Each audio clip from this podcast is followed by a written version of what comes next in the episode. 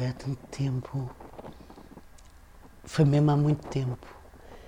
É, a primeira coisa que eu me lembro de, de fazer na internet era procurar, procurar coisas. Um, procurar, procurar coisas não, não era procurar coisas como nós procuramos hoje, que vamos ao Google e perguntamos qualquer coisa, não. Era procurar o que é que estava lá. Por exemplo, encontrar bibliotecas era uma coisa bestial. A primeira eu não me lembro a primeira vez que eu fui à internet.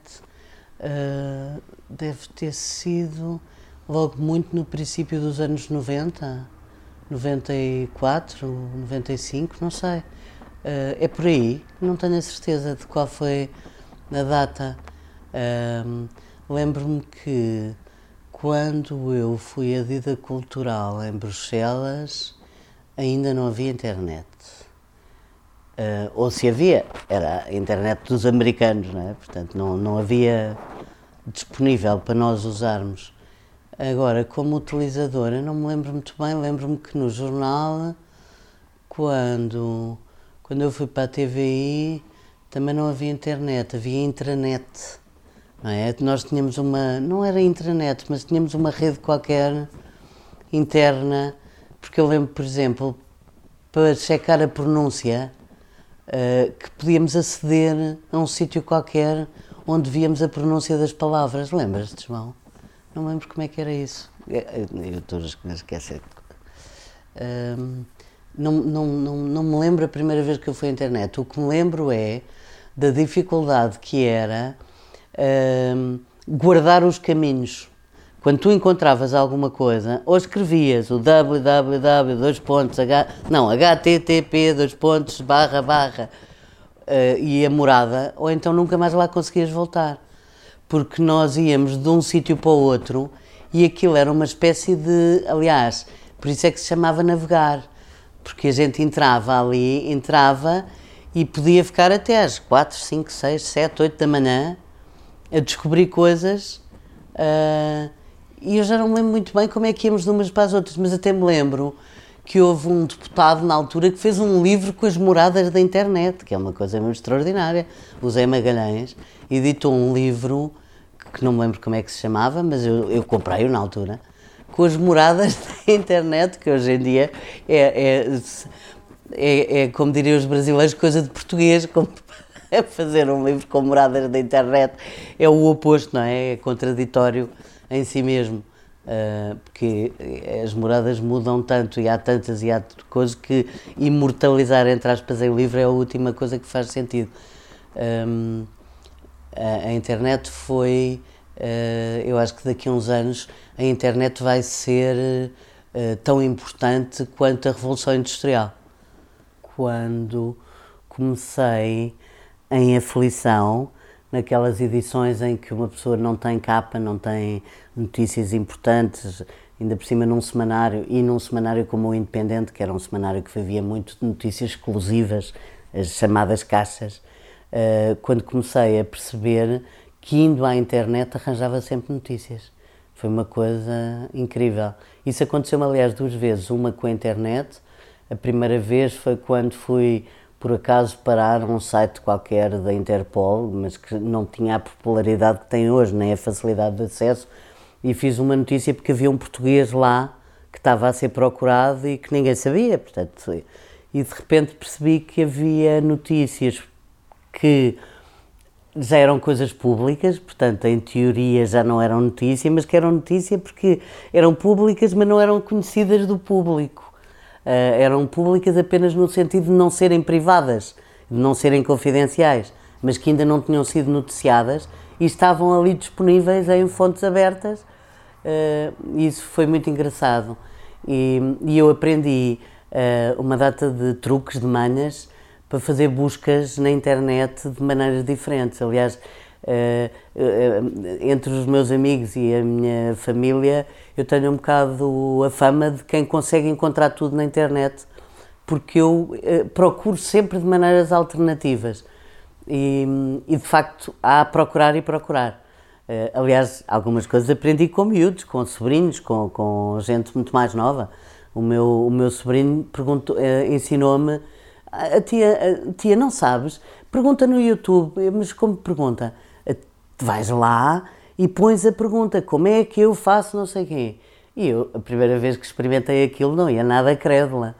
E pus, como é que eu tiro nódoas de coisas e de repente está um tutorial a explicar como é que tiro. Um não, 300! E, portanto, um, o momento em que eu percebi que, que aquilo era um, uma coisa, que uma ferramenta de trabalho ótima para jornalistas, foi esse quando fiz uma notícia qualquer, ou pedi a alguém que fizesse, sobre uma pessoa que estava a ser, um português que estava a ser procurado uh, por um rol de crimes enormes. É uma história típica de, de sociedade, não é?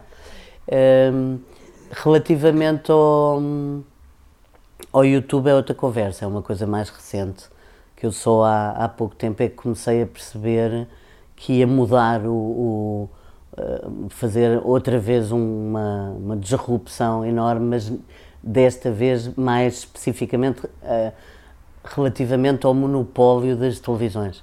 E já não é sinal aberto ao cabo, é televisões em geral. Uh, não sei como é que vai ser o futuro, mas sei que o futuro tem que passar por uma coisa uh, ou pelo YouTube ou por coisas semelhantes ao YouTube. Não, por um lado percebi que uh, a geração mais nova, e, e, não estou a falar da geração que tem entre 20 e 30, estou a falar da geração que tem entre 10 e 20. A geração mais nova não vê televisão, de todo em todo, mas paradoxalmente consome YouTube a toda a hora. E aquilo para mim era televisão, mas eh, era e não era. Quer dizer, o, o YouTube para mim era internet. E há uma coisa na cabeça dos nossos filhos, dos nossos. É, no meu caso é mais sobrinhos e netos do que filhos, porque os meus filhos ainda são de uma. De uma têm uma idade que, que é um bocadinho. não são à vontade, não são naturais na internet, não são. Uh, ao contrário do que serão certamente os meus netos, não é? Por um lado, uh, achei engraçado quando alguém me disse ah, você pode fazer um canal no, no, no Cabo, qualquer pessoa pode fazer um canal no Mel, qualquer pessoa pode fazer um canal na Nós. E eu fiquei assim, espera aí, se eu tiver um canal que está no 638, como é que alguém sabe onde é que ele está? O que é que adianta fazer isso? E, mas andei a refletir, fazer, não fazer, fazer um canal de televisão privado, mas depois aquilo ainda por cima não se pagava nada, aparentemente, foi o que eu percebi. E, e depois, quando comecei a perceber que os, uh, o que é que eram os youtubers e uh, a quantidade de visualizações que, o, que as várias coisas no YouTube têm, percebi que o YouTube é a televisão mundial uh, é a televisão da internet. E, e isso dá-lhe uma coisa que, que é única, por enquanto. Daqui a cinco anos, se calhar, o que eu estou a dizer é completamente absurdo e já surgiram outras coisas muitíssimo melhores e, e já nem nos lembramos. Mas na verdade, neste momento, o que eu sinto é que o YouTube é o único canal, não é um canal, é, um, é uma plataforma e tem em si própria centenas de milhares de canais, mas é um canal único no mundo, uh, no sentido de que eu possa aceder estando em Timor-Leste ou no Burkina Faso ou onde tiver, não preciso de cabo, não preciso de assinatura, não preciso, enfim, um, é uma, uma experiência absolutamente nova na comunicação e na comunicação das notícias. E, portanto, o, o, o canal ISL, que ainda está a começar e, portanto, é, está, está a gatinhar completamente, só queria uh, ter um veículo que estivesse nesse meio. E, portanto, pode ser mudado todos os dias, pode ter orientações diferentes, fazer experiências, uh, é muito mais perto, já não há aquela distância uh, institucional, já não é preciso as pessoas aparecerem de gravata, já não é preciso uh, que, que haja legendas a correr, quer dizer, tudo pode ser mais fácil e, e sem tanta intermediação, não é? Em termos, sobretudo, técnicos, e por isso era quase irresistível fazer um canal, porque era tipo, este comboio está a passar, ah, mas ele vai tão depressa, será que eu consigo entrar? Quer dizer, entrei, e agora o que é que eu faço dentro do comboio? Isso é que é outra enorme questão, porque há imensas coisas. É um comboio que tem muitas carruagens e algumas ainda não sabemos que existem. Eu tenho muitas reticências relativamente aos reguladores uh, e também muitas reticências relativamente à credibilidade das televisões em geral. Uh, a credibilidade hoje em dia não se tem por ser televisão, tem-se por ser este canal ou aquele, porque uh, o, o, a credibilidade que as pessoas emprestam só por um canal existir no cabo não é a mesma que, que, que ou por outra. Por um lado, em primeiro, decompondo, em primeiro lugar, não me parece que o regulador assegure credibilidade nenhuma. Os reguladores têm um papel uh, importante em alguns setores. No setor do jornalismo, o regulador tem o papel tende para zero. Uh, não há autoridade na comunicação social e o, quem tem funcionado como regulador é a própria classe, seja através do sindicato, embora esse também tenha pouca força, seja sobretudo através da opinião pública. Quer dizer, as pessoas, quando não gostam, uh, censuram, entre aspas, como é óbvio, quer dizer, não consomem, mudam de canal, uh, não compram. E, não comprar hoje em dia é absolutamente determinante. Uh, temos, corremos é o risco oposto, que é então, e se as pessoas só comprarem o que não é bom, o que é fake? Esse é outro problema, que não está aqui a ser estudado. E ainda bem que não está, porque é muito mais complexo. agora, não me parece que o, que o regulador faça a diferença e também não me parece que uh, uh, as fake news existem muito mais, uh, por enquanto, no, no Facebook e em veículos semelhantes do que no YouTube. No YouTube o que tens é as pessoas exporem-se. Se essa exposição é boa ou má, ou quando é que é bom, quando é que é boa, quando é que é má, sei lá, no outro dia vi um canal no YouTube de uma rapariga portuguesa novíssima uh, que é um canal sobre matemática, em que ela ensina a resolver problemas de matemática e a pensar a matemática. E aquela miúda é um gênio. E, e, não é só um gênio da matemática, é um gênio da comunicação também. E isso é fantástico e não há nada de fake ali e não precisa de nenhum regulador para lhe dar credibilidade, nem de notas, nem de exames nacionais. E, portanto, há coisas uh, que são verdadeiramente extraordinárias e que pura e simplesmente não existiriam se não houvesse uma plataforma como o YouTube. Portanto, eh, relativamente às fake news, uh, o, o, o, professor Marcelo Rebelo de Sousa já fazia fake news no Expresso há 30 anos, ou há mais de 30 anos.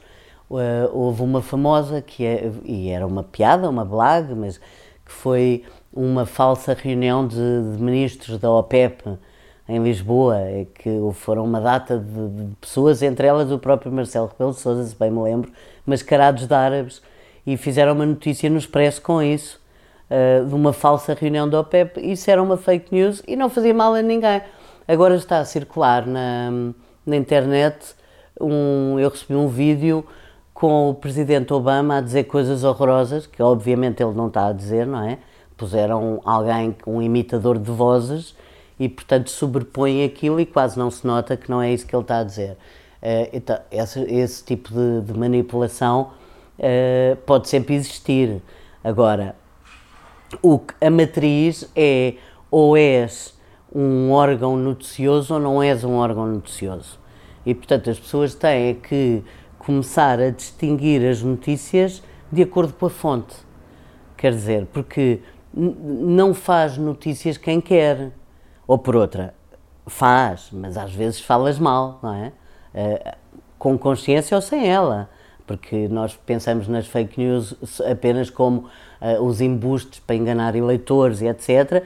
Mas muitas vezes as pessoas pura e simplesmente estão a repetir coisas que acham que são verdadeiras e que não são. Ainda no outro dia estava um, uma imensa gente no Facebook a comentar a morte uh, da minha madrinha.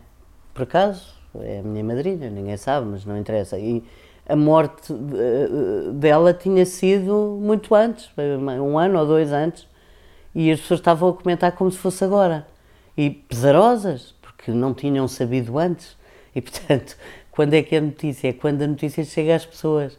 Agora, uh, o facto de uma coisa estar a ser noticiada uh, como se fosse uma novidade agora, quando foi há 10 anos, em si próprio já é fake, já é uma, uma aldrabice. Uh, agora, é preciso distinguir o que são fake news do que são fake journalists. Há imensa gente que uh, esse, esse um, movimento percebeu-se muito durante o, o apogeu dos blogs em Portugal. Uh, bloggers, toda a gente era blogger e, e todos os bloggers, todos, é um exagero, como é óbvio, mas os bloggers funcionavam como uma espécie de crítica do jornalismo e, sobretudo, da imprensa publicada, mais do que do jornalismo, porque do jornalismo online os bloggers já não. O jornalismo online não era tão desprezado assim. E, na verdade, o que se viu é que esses eh, bloggers e esses blogs começaram a perder a força por duas razões, sobretudo, uma série de outras, mas sobretudo duas razões. Uma, porque eles viviam de uma concorrência interna em que ora se elogiavam, ora se degladiavam e, portanto, eles autoconsumiam-se. Era uma coisa narcisística e ao mesmo tempo em espelho, em, em reflexo. E, portanto, eles criaram a sua própria importância e destruíram-se a si próprios exatamente por uma certa autofagia eles promoviam-se uns aos outros e destruíam-se uns aos outros. Acabaram por se destruir e por ter pouca relevância. Mas qual foi a outra razão que fez com que os bloggers crescessem de importância? Eles cederam à tentação e passaram a escrever nos jornais. E isso acabou com eles, porque deixaram de ter a especificidade e aquela crueldade tinham do eu, eh, que sou verdadeiramente independente, agora é que vou dizer de minha justiça. E montes de vezes diziam coisas verdadeiras e certas e, e inteligentes, e montes de vezes diziam coisas que eram puras barbaridades, que eram disparates, que não correspondiam a factos reais. E, portanto, eh, nem tudo é tão mau, nem tudo é tão bom, nem, nem, nem a blogosfera é uma, uma nova era, um novo milénio nem foi uma coisa péssima que temos que, que, que banir da nossa história. Há blogs muito giros, há pessoas muito interessantes e que têm contributos, têm coisas para dizer. Aliás, nem sempre sobre, sobre grandes questões. Há blogs giríssimos sobre culinária, há blogs giríssimos sobre a gravidez, sobre doenças, sobre, enfim, viagens, tudo e mais alguma coisa. Agora, a ditadura do, do, do, da blogosfera eu recuso, como recusei qualquer outra ditadura e recusarei sempre, se Deus quiser. Eh, eu não sei se é a nível da democratização do conhecimento, porque a verdade é que há tanto conhecimento disponível que se tu não tiveres um guia e se não tiveres uma bússola, um mapa, uma, uma forma de, de, de, de não te perderes, acabas por, por, não, por não ter acesso a coisa nenhuma. É como dizer que ter uma biblioteca com uh, eh, 100 mil volumes uh, contribui para que esta rua seja mais, mais culta ou mais, não, não contribui, porque as pessoas até podem estar dentro da biblioteca a fazer lanches, festas de mistério, o que quiserem, se não lerem os livros e se não os compreenderem, não lhes adianta nada. E a, e, e o, a internet também é um bocadinho, também pode ser um, um cemitério de, de ideias e de inovação, se as pessoas não forem lá ver e não souberem onde procurar. Agora, portanto, comparação com o Gutenberg, uh, talvez sim, não por esta nova era, mas a, a, a, a internet em si própria, sim, acho que é comparável com, com, com a imprensa. É, é, é comparável realmente. porque uh, é, o que, é o que, na essência, tu podes fazer sozinho. Claro que podes não conseguir, claro que podes não saber, claro que podes perder horas, anos uh, em buscas que são completamente infrutíferas e anos atrás de, de, grandes conspirações e aquelas coisas, os jogos das coincidências, etc. Uh, há fake news construídas de todas as maneiras e feitios.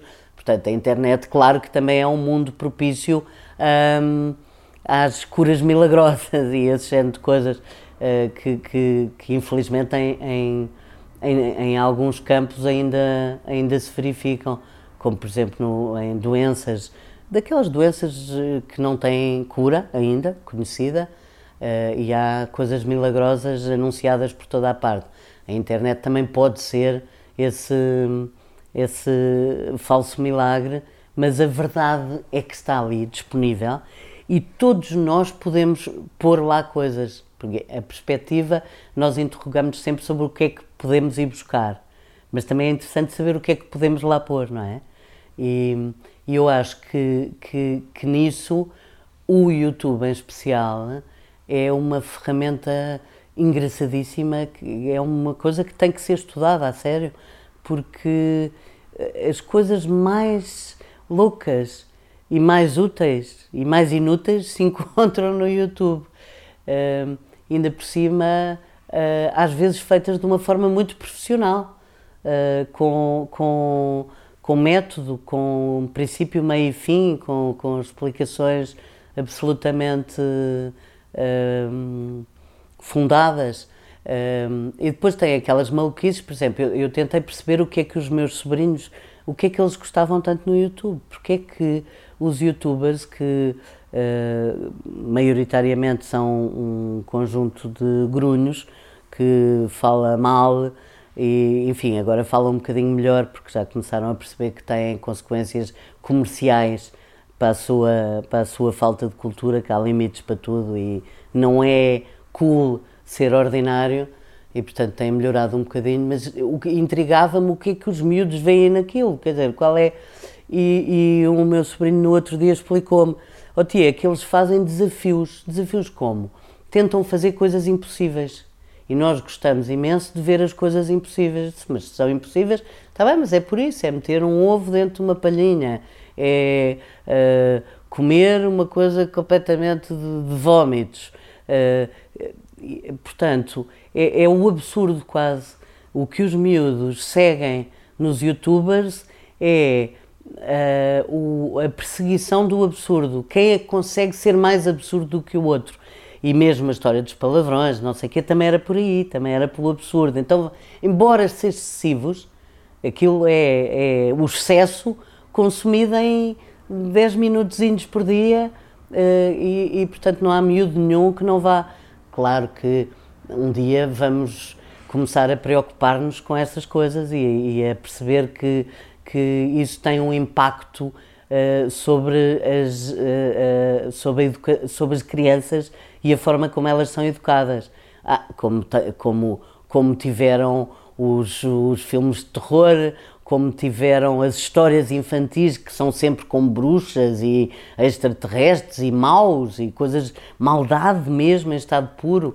Portanto, não é uma novidade, eh, é só outra forma de abordar os medos e os, e os limites. Eh, e, é por isso que, que as grandes legiões de seguidores do, de youtubers são crianças, porque é, são as crianças que vivem essa fantasia, porque no fundo isso é viver uma fantasia, tal como eram os contos de fadas, tal como, era, como eram as tartarugas ninja, e como são hoje os youtubers. São uh, uh, miúdos que são quase da idade deles ou pouco mais velhos e, portanto, são próximos, são, podiam ser eles e que estão a tentar fazer o impossível e a tentar o absurdo. E as crianças acham muita graça tanto ao impossível quanto ao absurdo e eu acho que elas fazem bem. As crianças têm uma visão bastante mais inteligente do que a nossa. Eu, eu diria mesmo que, que está condenada a ser residual está, está absolutamente condenada a ser residual. Agora, a questão é saber se a televisão uh, uh, como nós havíamos, ou seja, uh, um, uns edifícios enormes onde trabalham milhares de pessoas e estão câmaras e estúdios montados com cromas, com, com cenários diferentes, com não sei o quê. Vamos ver se essa televisão sabe adaptar-se e passar também para as outras plataformas, porque é só uma questão de plataforma, não é, não é uma questão de, de conteúdos. Quer dizer, na televisão convencional, uh, na RTP, por exemplo, pode-se fazer tudo o que se faz no YouTube. Não se faz porque não se quer, não se faz porque, não, porque o, o, o público uh, que temos que corresponder é de milhões, mas é só de 10 milhões, não é de, de, da humanidade inteira, sei lá como é que tenho de explicar. Uh, por um lado, as televisões têm que ser uh, mais maleáveis, mais, mais adaptáveis e, designadamente, têm que passar para canais como o YouTube. Uh, não, não, não, não, acho que não, é obrigatório. é obrigatório porque hoje e aliás, eles têm estudos sobre isso. Hoje as pessoas saem de casa dos pais para irem para a sua casa e compram um computador novo, mas não compram um aparelho de televisão. Porque veem os filmes, os programas que querem, a internet, o YouTube, e o YouTube, tudo no computador e, portanto, pura e simplesmente não compram um ecrã de televisão. E, portanto, as televisões que emitirem apenas para formato broadcast TV de antigamente morrem Uh, portanto, isso aí é, é, quase inevitável. Agora, claro que não morre uh, a televisão, nem morre o jornalismo televisivo, pelo contrário, terá cada vez mais força e cada vez mais pressão.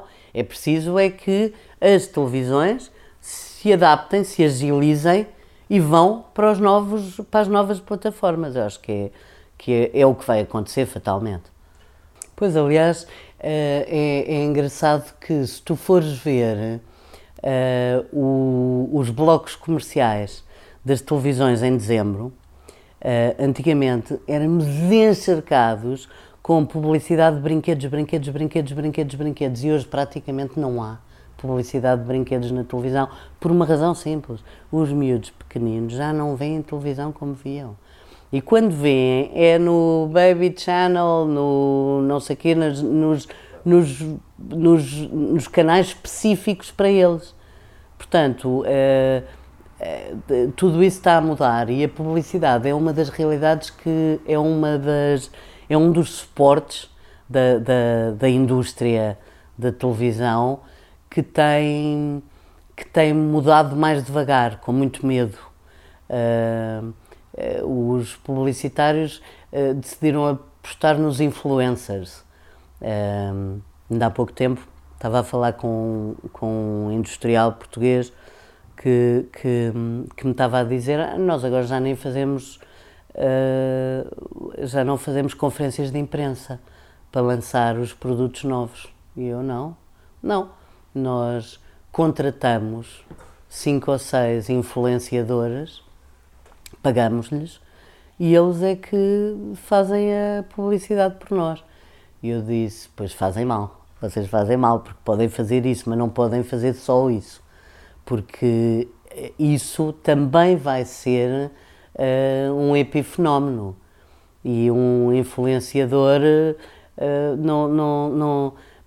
Quer dizer, por muito que chegue a um milhão de pessoas ou a 10 milhões de pessoas, provavelmente ou ele uh, não está, ou ele está a fazer publicidade comercial e fatalmente, mais cedo ou mais tarde, ficará desacreditado, porque as pessoas só acreditam, só são influenciadas por alguém quando veem que esse alguém tem bons resultados. Portanto, se lhe vender banha da cobra, deixarão de acreditar, é? Eh, por um lado. Por outro lado, o, o raio da ação é sempre hum, complicado, porque o influenciador também passa a ser dono dessa marca, passa a ser um símbolo dessa marca. E isso é perigosíssimo para algumas marcas. Eu acho que, que esse perigo ainda não foi bem equacionado. Uh, é, é curiosa aquela história daquela jovem, uh, não me lembro se ela era blogger, se era youtuber, mas uh, inglesa que, que, escreveu para um hotel a dizer que ia fazer, queria ir lá passar um fim de semana, ou uma semana, ou whatever, não sei o que era, e que ia fazer fotografias para o Instagram dela, e os donos do hotel responderam com uma resposta completamente mandar abaixo, que a deixou siderada, como é que eles se atrevem, mas que é a reação que, que eu acho que as pessoas cada vez terão mais, porque hum, não há, não, quer dizer, num mundo tão livre, com tanta possibilidade de escolha, não pode haver ditadura da influência. Isso não existe. É, não existe e o tempo vai mostrar que não existe. Quer dizer, é, dura o que dura. Dura o que dura. E, portanto, quem aproveitar, pode aproveitar, mas não pode apostar só nisso. Porque se apostar só nisso, arrisca-se a, a, cometer os piores crimes contra, as, contra a sua própria marca. Corremos. Uh, corremos e é por isso mesmo que, uh, que os partidos políticos, que são uh, os grandes atores de, de, de, dessa, desse drama, uh, chamado democracia participativa, os partidos políticos têm que se reinventar. Mas, quer dizer, isto é fácil, já andamos a dizer isto há 10 anos e a verdade é que eles não reinventam nada. Mas também não dizíamos que têm que se reinventar, só dizíamos que têm que se abrir à sociedade. E, mas eles não sabem abrir como. Um, em outros países há think tanks, há grupos de pensadores que estão de facto a progredir um, no, no estudo de como é que devem funcionar, como é que a comunicação política deve ser feita no futuro. Aqui em Portugal vejo muito pouca gente preocupada com isso, embora, uh, aliás, não só muito preocupada com isso, como muito preocupada ainda com aquelas coisas que são uh, meramente instrumentais, como a regulação dos tempos de antena em televisão, o regulador a obrigar as televisões a repartirem, a fazer entrevistas com todos os candidatos a determinada, a determinada eleição, como se uh, se pudesse tratar de forma igual coisas que são diferentes. Não pode tratar-se de forma igual, nem obrigar a tratar de forma igual coisas que objetivamente são diferentes. Quer dizer, há partidos que se representam a si próprios, representam os 15 mil. Uh, às vezes nem os 15 mil que assinaram a Fundação, porque eu própria também já assinei para a constituição de partidos dos quais não sou militante, nem, nem sequer simpatizante, mas apenas porque acho que têm o direito de existir, não é? Mas, portanto, não representam sequer essas 15 mil pessoas e, portanto, e, e, e então há alguma razão em obrigar a um tratamento supostamente igualitário? Não faz sentido nenhum e isso só faz com que as pessoas se afastem ainda mais desses meios eh, e, portanto, dessa forma de comunicação política ainda não está descoberto. Há alguns, uh, da mesma maneira que há 30 anos atrás, alguns políticos descobriram a imprensa cor-de-rosa, outros já descobriram o Facebook e desconfio que daqui a muito pouco tempo descobrirão também o Instagram e, e outras coisas semelhantes, sobretudo o Instagram, porque como é uh, a imagem, a imagem e o pequeno vídeo, uh, é ótimo para os políticos porque não correm tantos riscos, não é? Aquilo é instantâneo e, e a adesão também é muito fácil e, e, pode ser muito sentimental, muito apenas emotiva e não, e não racional e não estudada. Uh, agora, que a política uh, não interessa minimamente às novas gerações, à, à grande massa das novas gerações, isso é verdade. Se isso é motivo para pânico, eu acho que não é motivo para pânico, mas é motivo para tentar repensar o sistema e, e fazer as coisas de maneira diferente. Uh, eu sou completamente a favor do voto eletrónico, por exemplo. Isso vai diminuir a abstenção? Não, provavelmente até não diminui ou diminui só 3 ou 4%, 5%, uma coisa residual. Não é por isso é apenas porque não faz sentido e as pessoas acham anacrónico a coisa de pegar num, num cartãozinho ou em dois cartõezinhos, ir a um sítio onde estão uma mesa com não sei quantas pessoas uh, e, que, e, que, escrevem o nome, editam e repetem como, quem, como aquela publicidade próximo, e depois pegam num papel e vão se esconder para um sítio que tem uma cortina preta para pôr um X que se sair um bocadinho do quadrado já não vale, já é um voto no. Isso é anacrónico, eh, isso não chama ninguém. Eh, as pessoas não acham que isso seja participar na vida pública. E a questão é, realmente não é. É muito pouco. Escolher quem se elege de 4 em 4 anos ou de 5 em 5 é muito pouco como participação.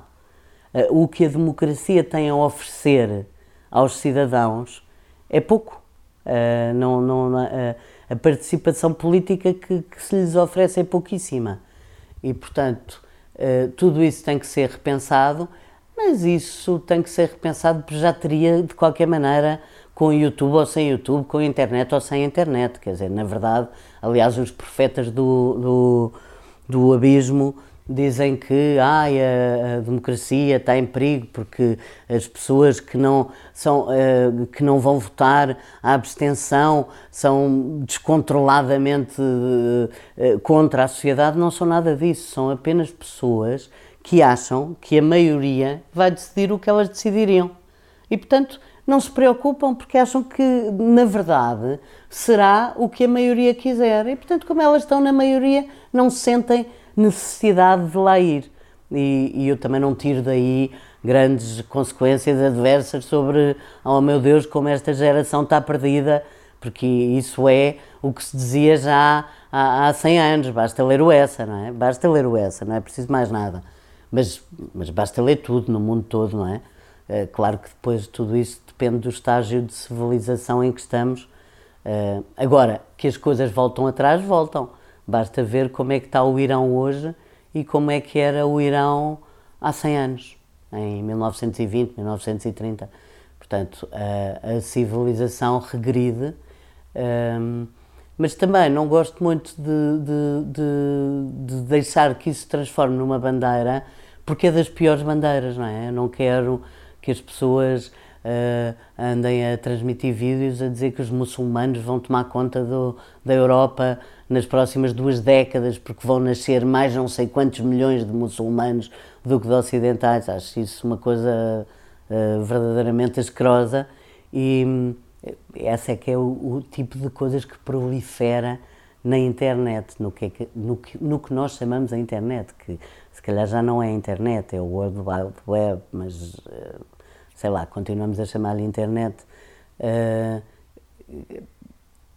a política é uh, e sempre foi uma coisa feita por, uh, por poucos, uh, porque é preciso uma grande dedicação à causa pública, porque é preciso um conjunto de qualidades que cada pessoa tem algumas delas, mas geralmente não tem todas reunidas na mesma pessoa.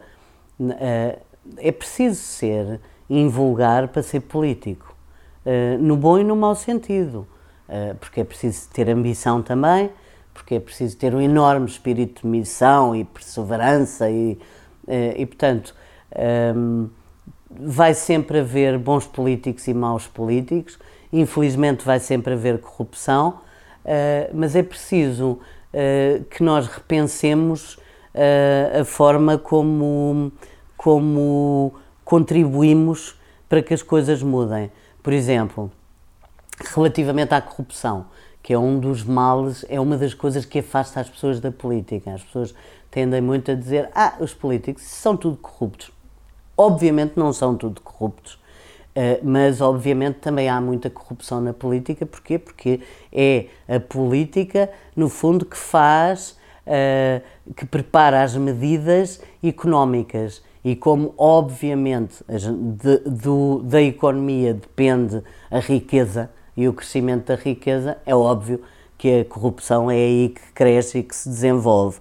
Agora, tenho muitas dúvidas sobre se a crescente penalização é a melhor forma de combater a corrupção, porque hum, já há muitos anos que aprendi isto quando, quando comecei a, a, a trabalhar como jornalista a corrupção é quase um crime perfeito, porque ou uma das partes denuncia, ou não se prova corrupção, porque pode-se provar que houve um recebimento de dinheiro, ou pode-se provar que houve um ato que eh, beneficiou alguém. Agora, se, se esse ato for legal, como é que se prova a corrupção se uma das partes não o denunciar, se não se zangar, se não. Uh, ora, como nós nem sequer temos delação premiada em Portugal, é muito difícil provar corrupção verdadeiramente.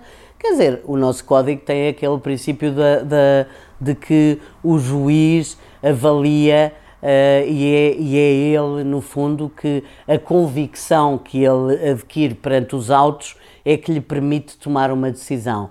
Mas a, a livre convicção do julgador não permite também julgar pessoas sem provas nenhumas, não é? E, portanto, uh, uh, o, que é que, o que é que fazia mais sentido? Uh, eventualmente admitir-se mesmo a, a, um, o enriquecimento ilícito, a inversão do ônus da prova, que tanto repugna os juristas e a mim também me repugnava, mas eu prefiro que as pessoas tenham que, que ser elas a provar que adquiriram os bens ou a riqueza que têm de uma forma legítima do que as autoridades policiais e do Estado aprovarem crimes que, não, não, não conseguem ser provados. Não conseguem ser provados porque a única coisa que conseguimos provar é o nível de vida que determinada pessoa tem o que ela gasta, etc. Agora, se foi por um crime ou por outro, por um ato ou por outro, é coisa que nunca conseguiremos provar. O Marcelo é uma pessoa que se preparou a vida inteira para ser Presidente da República. Foi Presidente de um partido, é professor universitário. Uh, portanto, o Marcelo tem uma série de valências, entre aspas, odeio a palavra valências, que o, que o Trump não tem. O Donald Trump é Presidente por dois motivos. Porque é milionário e porque, sendo milionário, participou em programas de televisão durante anos a fio. Ponto. Portanto, a popularidade deles, dele deve-se uh, e uh, o cariz político, o programa político dele é eu sei fazer dinheiro e, além disso, sou bom comunicador. Pronto.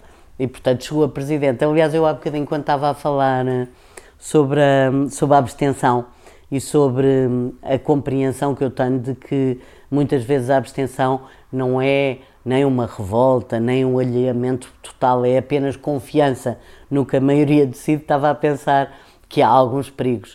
Uh, essas pessoas deviam se assustar quando vêm a ser eleitas pessoas como Donald Trump, porque quer dizer que a maioria, afinal, não é assim tão sensata. Não decide de forma assim tão inteligente nem de forma tão sensata. E, portanto, há, há, uh, o Donald Trump não passou o Donald Trump ainda está a ser. Ou seja, as lições disso, vamos ver quais são. Uh, imagina, e tu não queres imaginar, mas, mas imagina que o Donald Trump até se revela um bom presidente. Epá, isso é que seria dramático, não é? Porque então quer dizer que podemos eleger o rato Mickey. Porque se calhar qualquer um pode ser um bom presidente, ou mau. Portanto, um ótimo candidato pode ser um péssimo presidente e um péssimo candidato, se calhar, pode ser um presidente aceitável. Não sei se pode, se não pode, vamos ver. Vamos ver, mas quando há pessoas que nos balanços intermédios começam a dizer ah, o Trump não está a ser assim tão mau, eu fico uh, preocupadíssima com, meu Deus, e se o caminho depois for por aí? Eh, quer dizer, se continuarmos, pois há outras coisas Uh, por exemplo, em Portugal não há extrema-direita. Não há efetivamente extrema-direita. Quer dizer, há aquele PNR, é PNR que se chama, mas não tem expressão nenhuma, representatividade nenhuma, não, não, não, não representa ninguém. Não há nenhuma, nenhuma senhora Le Pen, não há. Eu penso para comigo, ainda bem que não há. Mas e se houver um dia? Uh, se houver, provavelmente vai ganhar eleições. Não é? Se alguém for suficientemente demagógico, suficientemente motivado e tiver as tais qualidades todas e características todas que é preciso ter num político, eh, porque é que nós estaremos a salvo e o resto da Europa não está? Quer dizer, eh, a direita populista ou a esquerda populista uh, elege-se no mundo todo, porque não cá? O que, é, o que é que nos garante contra isso? Nada garante. e apesar de tudo, os partidos políticos continuam cegos sem ver que esse perigo existe, efetivamente, e que não é uma miragem, está a acontecer por toda a parte. Portanto, é um pouco estranho, até porque é que ainda não aconteceu cá. Porque é que não há à direita uma espécie de, de bloco como existe o bloco de esquerda, não é? Uma agremiação semi-perigosa que pode uh, chegar a, a, ao poder ou não, mas que enquanto não chegar ao poder uh, dirá tudo e o seu oposto, não é? Está bem na hora de, de, de alguém escrever um 2084 Está bem na hora de alguém escrever, de, de, de, de fazer um romance profético uh, sobre o que vai ser o futuro. Uh, agora, há uma reação e que algumas pessoas já estão a ter, que é sair, sair das redes sociais. Uh, há, eu conheço várias pessoas, claro que será uma espuma, quer dizer, uma quantidade de gente uh, minúscula comparado com o total de utilizadores, que são centenas de milhões, não é? Mas há pessoas que já estão a reagir fechando contas no Facebook. Conheço várias pessoas, mesmo cá em Portugal, que fecharam nos últimos meses contas de Facebook, uh, não só por essa invasão da privacidade e pelo, e pelo contrabando de dados e pelo, pela utilização indevida de dados pessoais, mas também por outra questão que é o Facebook politizou-se. E politizando-se transformou-se num campo de batalha, num campo de, de, de insultos e de, e, de, e de tratamento desagradável. Em vez de ser uma rede social amigável, passou a ser uma rede social de competição e de, e de desagravo. E isso está a desagradar a muitas pessoas e não é obrigatório que coisas como o Facebook durem para sempre, pelo contrário. Uh, podem morrer e o Zuckerberg tem, tem bem consciência disso. Uh, aliás, uma rede familiar, uma rede social que se dedica às famílias, uma rede que sirva para comunicar em família, se calhar hoje em dia substituiria com, com imensas vantagens uh, algumas das redes sociais que existem. Porque a verdade é que, uh, o meu caso, por exemplo, eu tenho, fui construindo a minha rede no Facebook profissionalmente. No início, quando entrei para o Facebook, estava no a trabalhar num jornal económico, havia pouquíssima gente no Facebook e eu acedia até a perguntar notícias e a trocar cromos, figurinhas, como dizem os brasileiros, uh, com, com fontes, com pessoas, com, com colegas e, portanto, uh, fazia aquilo de uma forma, hoje em dia, olhando para trás, completamente ingênua e naiva, não é? Eu, às vezes, quando me aparecem aquelas memórias do Facebook, penso meu Deus, eu escrevia isto em público, fazia estas perguntas assim para a geral, como é que é possível? Então, dentre as 5 mil pessoas que lá estão e as não sei quantas mil mais que me seguem, uh, eu não faço ideia quantas me odeiam, mas uh, serão muitas certamente. E o que eu sei é que, por exemplo, lá estávamos a falar sobre participação política. No outro dia, fiquei bastante impressionada que houve uma, uma, uma umas pessoas lançaram um, um, partido político, querem lançar um partido político, e puseram no Facebook umas bases do, do seu manifesto e anunciaram que iam estar em, vários, estar em vários pontos do país a recolher assinaturas para constituírem o seu partido. E os comentários de ódio que as pessoas fizeram nessa publicação mas do mas do enxovalho, do insulto, é tudo ao mesmo, querem atachos, querem...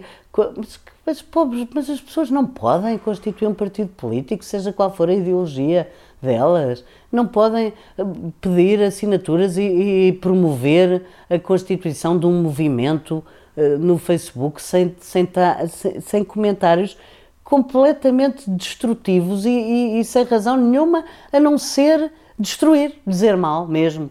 E portanto, esse, esse lado odioso uh, do Facebook, que aconteceu também, já há bocado falámos nisso, a nível da blogosfera, que houve uma, uma autofagia dos bloggers, eu acho que também está a haver uh, a nível do Facebook. As pessoas estão a destilar tanto ódio, uh, tanta raiva, quer dizer, eh, dá-me um teclado e dir-te quem és. Quer dizer, é uma coisa horrível, porque as pessoas atrás do computador, e imensas vezes com, com identidades que não são verdadeiras, mas eu até estou a falar das pessoas que usam a sua própria identidade, mas que têm uma vida completamente ascética, eh, sem interesse nenhum e depois se transformam em bravos guerreiros nos campos do Facebook. É é uma coisa verdadeiramente chocante como é que a personalidade das pessoas mudam por estar eh, a comunicar eh, pessoalmente ou por intermédio do Facebook. Aliás, eu, eu por acaso há bocado esqueci-me quando falei no, no, no, Instagram e no YouTube e nas, e nas televisões alternativas uh, na comunicação alternativa, esqueci-me do Netflix, que é importantíssimo, que é uma das coisas que os miúdos, miúdos adultos, jovens adultos, veem imenso, é o Netflix, e vemos todos. E não é só séries, filmes também. Uh, e de facto, o, o Netflix está a promover a indústria cinematográfica em várias latitudes e a criar uma certa, eu não diria, não sei se, sim, talvez hegemonia, uh, sobretudo porque está a romper com a lógica das salas de cinema, um, que é uh, só, só uma ou duas salas de cinema em cada país ou em cada cidade é que passam filmes que não são das grandes uh, companhias e que não são americanos. E, e o Netflix permite-se isso e também só se consegue permitir isso porque já tem uh, não sei quantos milhões de utilizadores pagos uh, e ninguém se importa muito, acho eu, de pagar o Netflix. Eu, pelo menos, sou assinante do Netflix já há imenso tempo, nem me lembro desde quando, mas não é muito, mas há de ser para aí dois anos ou três anos. Uh, e, e, nem, e nem me ocorre, quer dizer, para mim a assinatura do Netflix é quase como a da água da luz, não, não, não, concebo não ter. Uh, e conceberia perfeitamente não ter uh, serviço de, de, de, de, outras televisões. E, portanto, sim, isso é verdade, ainda bem que é assim, e claro que nos uh, desembocará em outros perigos que é o que é que o próprio Netflix, como é que o próprio Netflix vai evoluir e de que maneira é que, tendo a capacidade de, com séries, com, com, com ficção, influenciar a vida e o pensamento de dezenas de milhões de pessoas, como é que isso se usa? Bem, a verdade é que a escolha é tanta, tanta, tanta, tanta, tanta que, que não se pode dizer que que possa por aí vir uma grande doutrinação, uh, mas que o Netflix tem uma posição hoje em dia altamente importante, um, num monopólio das séries, isso tem, não é? Eu gostava era que fosse inventado um, uma coisa com género do Netflix para jornalismo, para reportagens, e que, e que as pessoas quisessem também consumir isso. Isso sim seria uma notícia fantástica, porque há, há alguns, uh, alguns uh, pequenos indícios disso. Por exemplo, esta uh, a morte da, da jornalista de Malta, da Galícia, e a maneira como se criou um grupo de trabalho enorme para continuar as investigações dela, a maneira como o, alguns eh, grupos de jornalistas de investigação que antigamente eram basicamente e soberanamente desprezados pela imprensa de referência mundial, eram tratados como se fosse uma espécie de braço jornalístico da Amnistia Internacional uma coisa desse género. Assim, uma coisa, uma excrescência que para lá andava, a, a credibilização crescente que vem tendo pode permitir uh, que esse tipo de coisa ainda venha a existir.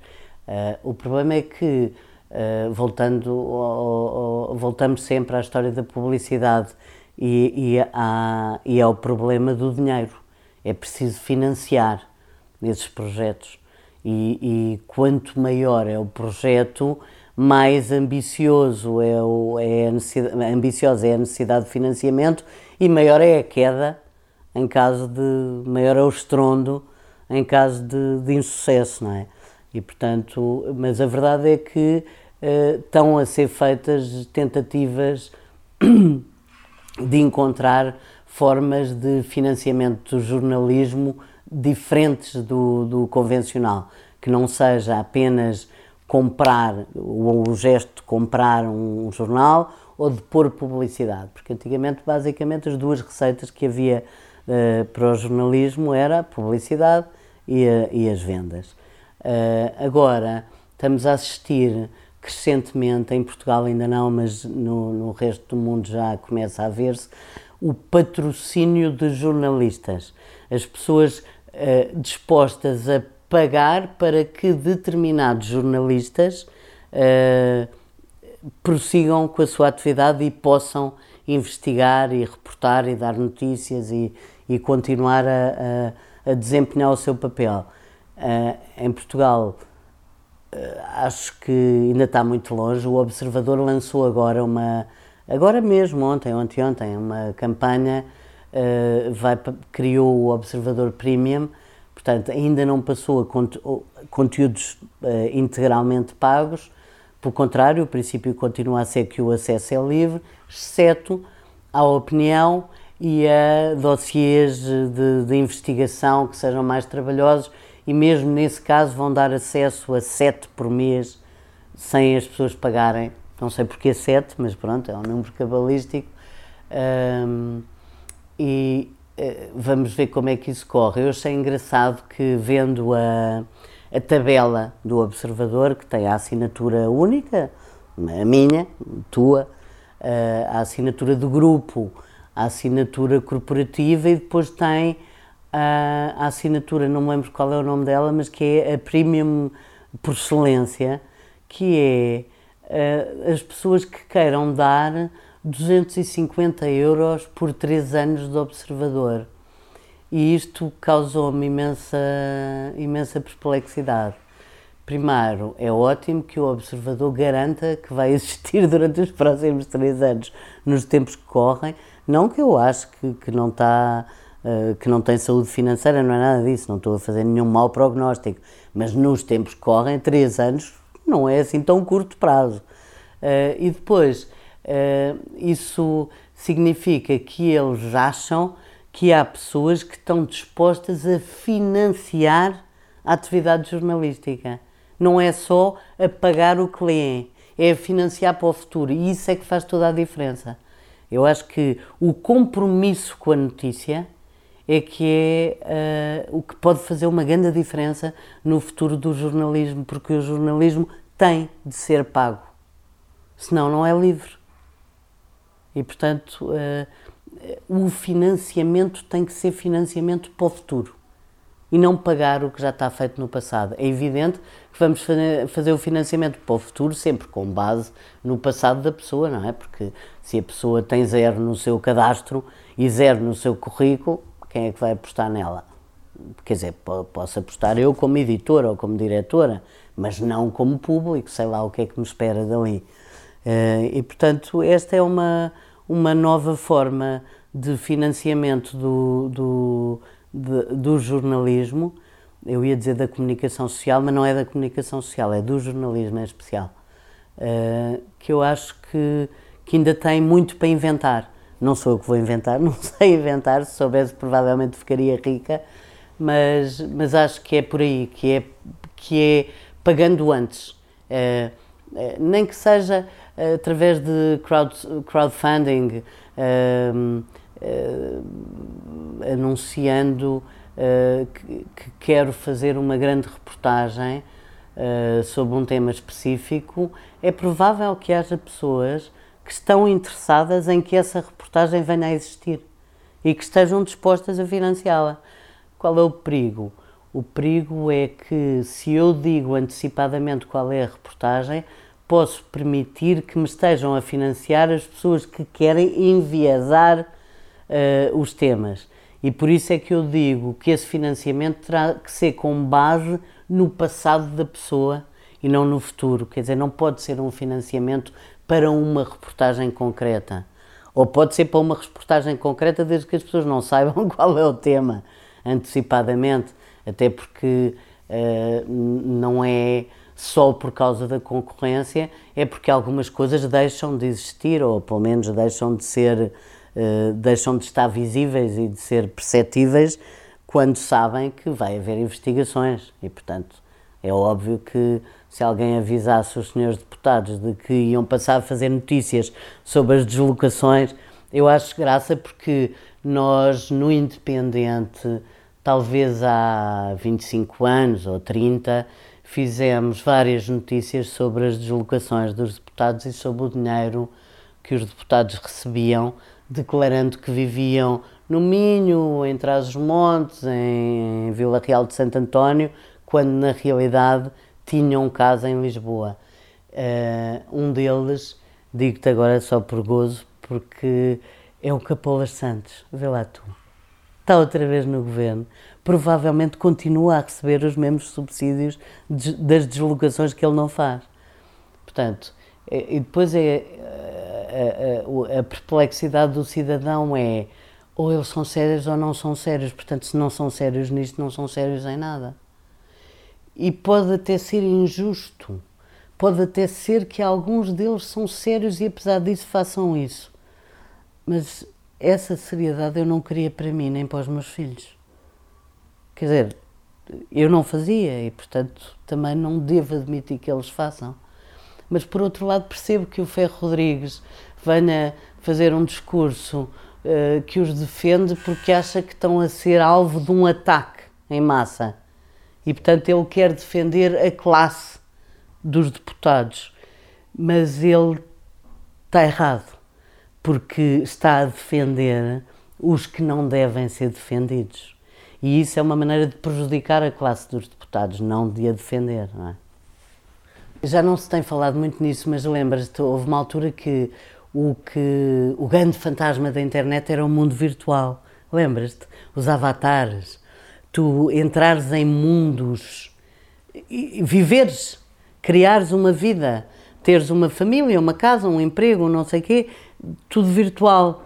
Uh, aliás, pergunto-me, por exemplo, se, uh, agora que essa moda um bocadinho passou, pelo menos diminuiu, já não foi aquele e, e lembras-te do que as pessoas diziam: ah, isso vai acabar com a vida em conjunto, ah, isso vai acabar com a vida em sociedade, ah, que drama que vai ser. Não, é, é era uma coisa lúdica, era uma coisa é, perigosa, era, era um jogo, é um jogo de, de, de, de, de faz de conta, uma vida de faz de conta.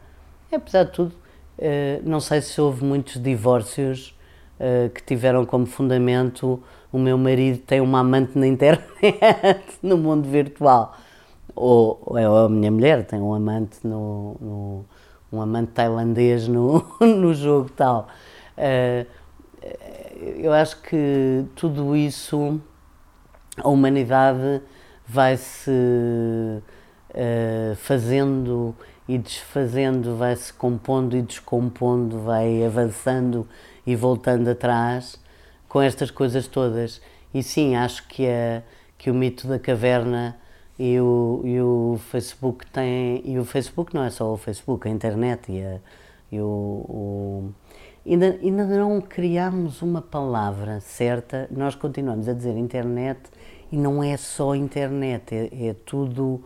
Um, é o digital, a, vi, a vida sem ser na Terra, mas também sem ser no céu, não é? Se é que a vida do céu existe mas uh, ainda não criámos uma palavra para isso, mas há uma outra vida.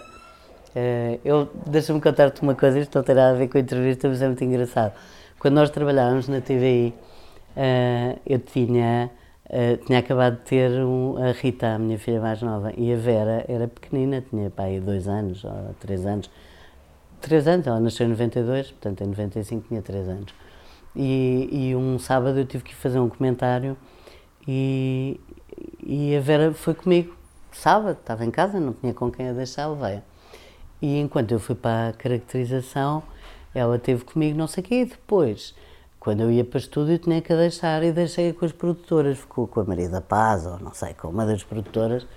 E lembras-te como é que era o estúdio do Berna, com aquelas televisões em cima todas à volta, à volta, à volta, do, da, da redação toda. Ela ficou lá na redação, ali ao pé do, da, da, da mesa de, da produção, e quando eu voltei do estúdio, ela estava com um ar mega atento, nervosa e puxou-me, sabes, quando os miúdos puxam, para eu ficar com a cara mesmo ao pé da dela e perguntou-me assim: há outra mãe? Porque ela viu outras mães imensas ali todas à volta e não era esta, era outra, há outra mãe. E eu, perante este admirável mundo novo, que já não é o admirável mundo novo, é outra coisa eu tenho vontade de dizer, há outro mundo. Não há, é o mesmo. É noutra dimensão. Uh, e é, é, isso mesmo. Uh, não, não, não, não, não, não te sei dizer melhor. Tem tudo de melhor e de pior que o género humano tem, seja numa caverna, seja na internet. Eu, como sou uma humanista, quero crer que é sempre mais do bom do que do mal, não é? E, mas, mas apesar disso, o Trump ganhou as eleições. pois, mas sabes que já não é exatamente assim. Há várias experiências em Portugal e várias escolas, eh, e não só em Lisboa, no, no, no resto do país também há. Já visitei algumas, em Leiria, em Matosinhos. Uh, há várias escolas onde já estão a fazer experiências de ensino que, são, que se baseiam muito mais no modelo de aprendizagem do professor com os alunos, em que eh, os miúdos já estão em círculo, em vez de estarem em carteiras com o professor à frente, em que o professor já anda no meio dos miúdos em vez de ficar parado e quieto. Em, eh, eh, numas delas até já fazem experiências muito engraçadas que, que, que um bocadinho um, como, como a educação no Japão, em que uh, os alunos estudam em casa a matéria e depois fazem os trabalhos com o professor em aula, que também é uma experiência muito engraçada, que é deixá-los ler. Quer dizer, uh, lembras-te daqueles professores que debitavam a matéria, que não aqueciam nem arrefeciam porque eles chegavam lá e liam do livro? A experiência é fazer o contrário que é tu lês sozinho, em vez de teres o professor a ler, lês tu, e depois o professor está lá no dia a seguir para te ajudar a fazer exercícios sobre o que leste. E, portanto, a pôr em prática o conhecimento e a experimentá-lo, em vez de ser ele a transmitir o conhecimento. São tudo experiências novas, claro, não estão refletidas ainda na, nas políticas do Ministério da Educação e não são oficiais. E algumas crianças não se adaptam com, com métodos diferentes, mas também há muitas que não se adaptam com o método tradicional. Portanto, a verdade é que o insucesso escolar é uma coisa que, que tem diminuído imensamente, não é? Aliás, à medida que aumenta a escolaridade obrigatória, felizmente, não é? Uh, e apesar de tudo, acho que o, que o abandono da escola também diminuiu bastante. Eh, eu não sou nada de, daquelas pessoas que acham que o ensino está cada vez pior. Aliás, uma das minhas filhas é professora, ainda, ainda está como estagiária, não é? portanto, ainda está a fazer o mestrado de ensino, mas começará já este ano a dar aulas a sério, com turmas atribuídas, e eu uh, sei que ela sabe muito mais do que muitos dos professores que eu tive e ouço o feedback dela uh, sobre os alunos que tem, mesmo em liceus, em áreas uh, carenciadas e, e, áreas que em, áreas metropolitanas que, que normalmente são. Hum, eu tenho aqui alguma dificuldade em adjetivar, mas enfim, em áreas, de, em zonas de, com bolsas de pobreza, e ela tem alguns alunos que são inteligentíssimos, outros que não são inteligentíssimos, mas são esforçadíssimos, e todos eles são muitíssimo curiosos, e portanto eu percebo que há, há sempre os velhos do Restelo e há sempre o, o, o bota abaixo de dizer que tudo o que fazemos, fazemos mal e que tudo o que fazemos, fazemos pouco e que quando esforçamos devíamos ter esforçado mais e que quando inovamos, inovamos ainda pouquinho e, portanto, eu quero ser otimista quanto ao nosso sistema educativo. Uh, o Ministério da Educação está longe de funcionar da maneira que devia. Uh, como entidade, é um corpo que não ajuda muito, mas em Portugal há professores espetaculares professores espetaculares, há pessoas muitíssimo bem formadas e solidamente formadas. Eu uh, fui daqueles conselhos pedagógicos, fui representante dos pais na associação da escola e não sei o quê, e conheci professores verdadeiramente extraordinários.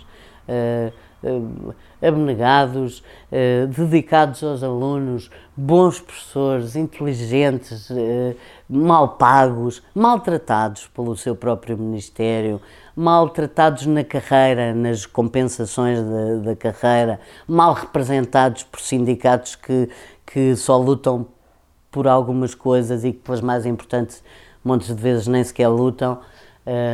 E portanto, eu não tenho uma visão uh, cataclísmica sobre, o, sobre a educação.